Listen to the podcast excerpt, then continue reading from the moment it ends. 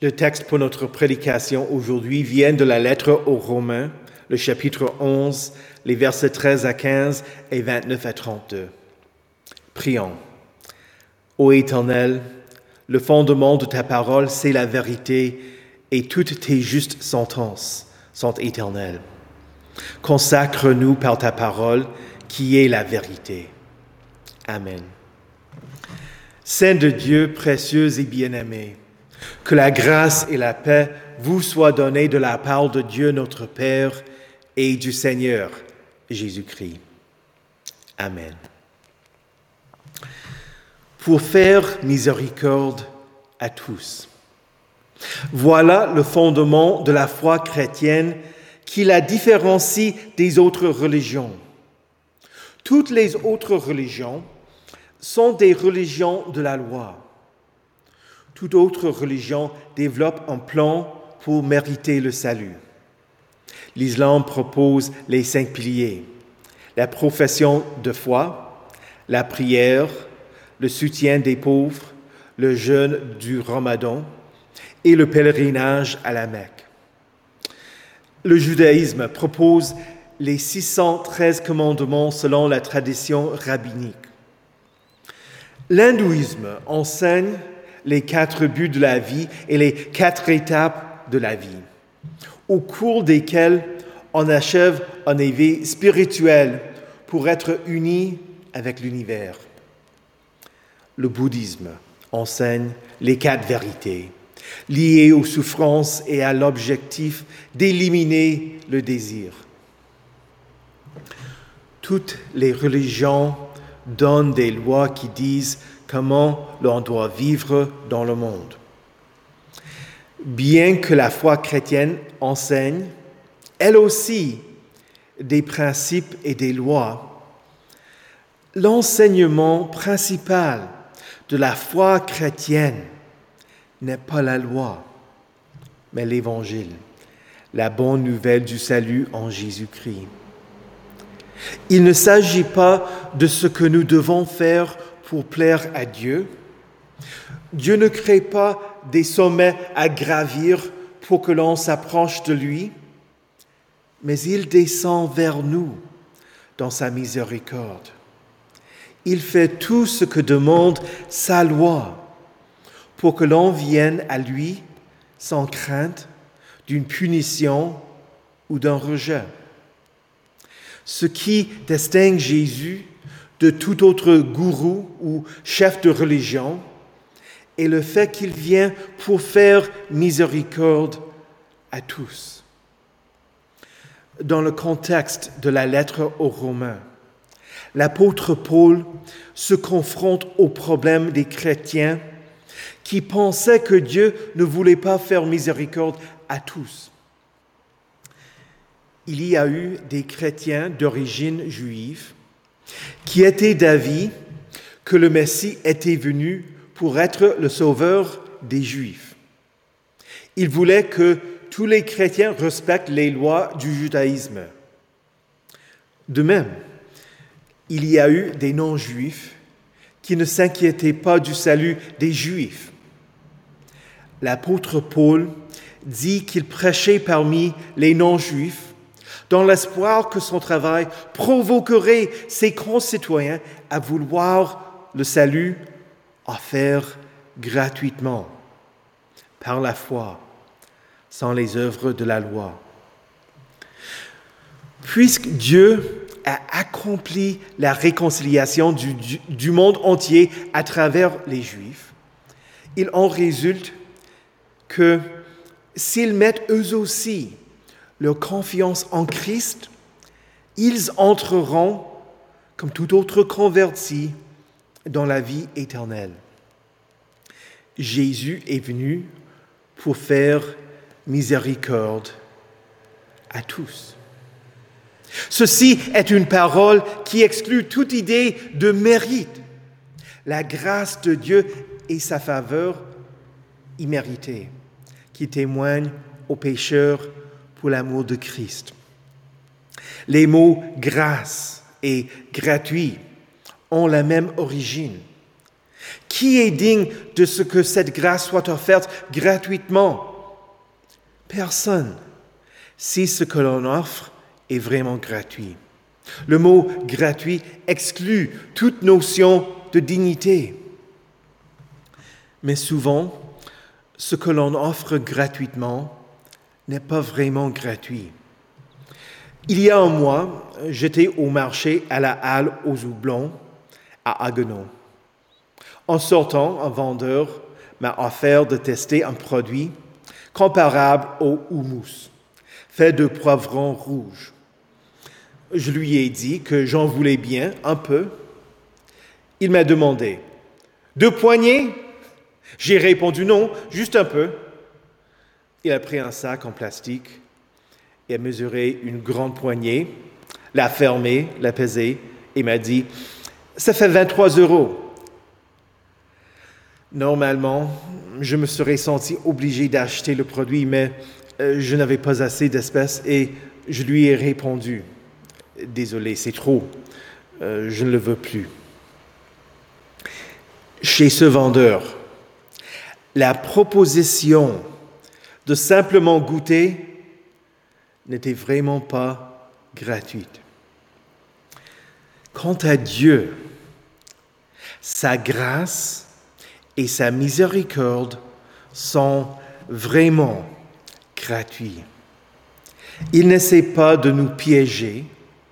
Il ne veut pas que l'on réponde à cause d'un sentiment d'obligation ou de culpabilité. Il n'y a rien dont il aurait besoin que nous puissions lui offrir.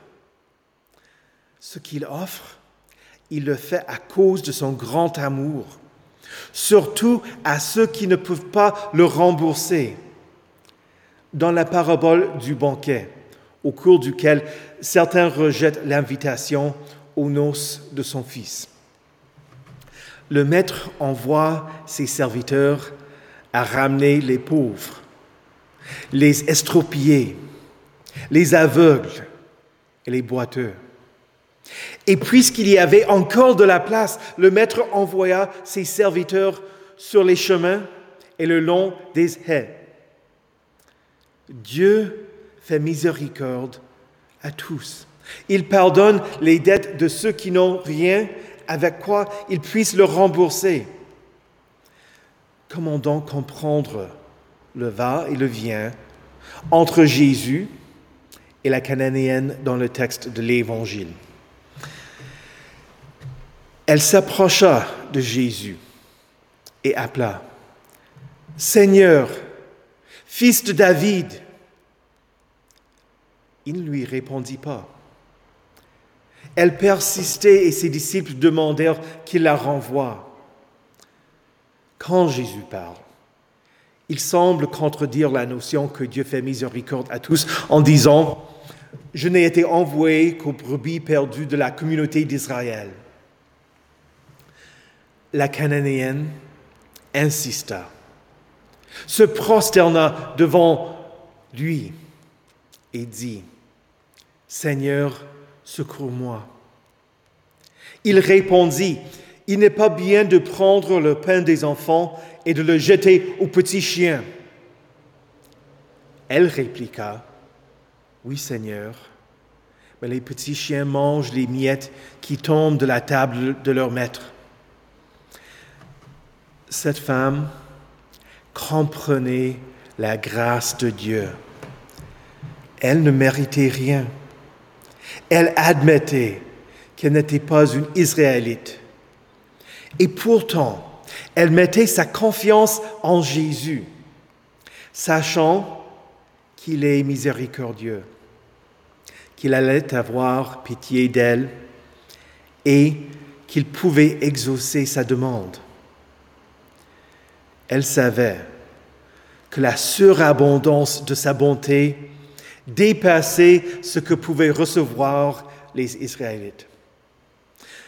Comme un enfant dans sa chaise haute qui lance des spaghettis ou des petits pois pour dire qu'il n'en veut plus, cette Cananéenne reconnaît que Jésus est le Sauveur et recevait avec joie ce que les spécialistes de la loi les pharisiens, les sadducéens et d'autres Israélites abandonnés jusqu'à vouloir le clouer sur une croix.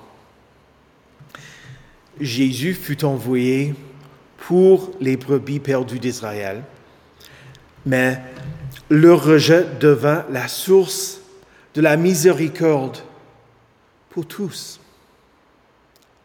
Pour que les chrétiens non juifs ne repoussent pas les juifs, Paul écrit, De même que vous avez autrefois désobéi à Dieu, et que par leur désobéissance, vous avez maintenant obtenu miséricorde, de même, ils ont maintenant désobéi, afin que, par la miséricorde qui vous a été faite, ils obtiennent aussi miséricorde. Car Dieu a enfermé tous les hommes dans la désobéissance pour faire miséricorde à tous. Il n'y a pas de place pour l'arrogance chez le chrétien.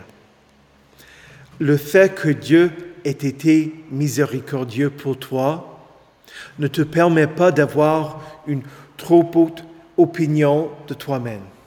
Toi-même. Tu n'es pas mieux que la prostituée ou son souteneur, l'homosexuel, la femme qui a eu un enfant hors mariage, le drogué, le voleur à le tir, le, le pyromane, le filou, le mendiant, le tricheur, le menteur. Nous sommes tous pécheurs, pitoyables et pervers, délicats et déplorables. Quiconque obéit à toute la loi, mais qui pêche contre un seul commandement, devient coupable de tous. Dieu a enfermé tous les hommes dans la désobéissance pour faire miséricorde à tous. Et la miséricorde de Dieu est pour tous. Combien de personnes ne reviennent plus à l'Église parce que quelqu'un les a critiqués ou dit qu'ils sont indignes?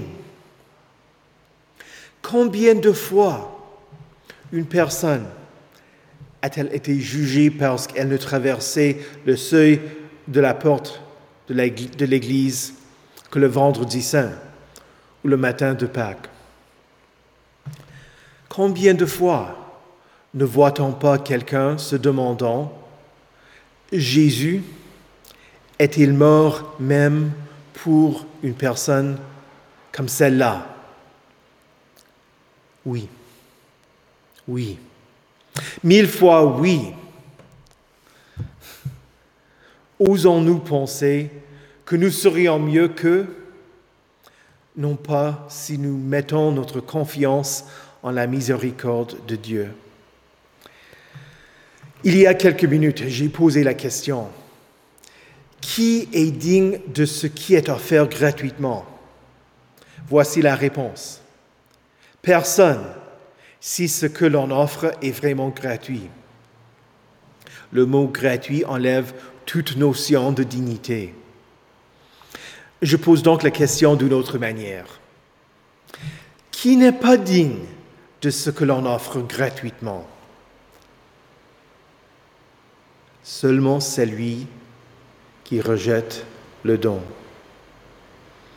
Je fais le vœu que cette Église soit connue comme étant un endroit qui accueille des pécheurs, qui accueille des gens de toute ethnie et de toute religion même, qui ne fait honte à personne parce que sa vie n'est pas encore conforme aux exigences de la loi, qui ne rejette pas ceux qui luttent contre ses péchés, même lorsqu'ils succombent à la tentation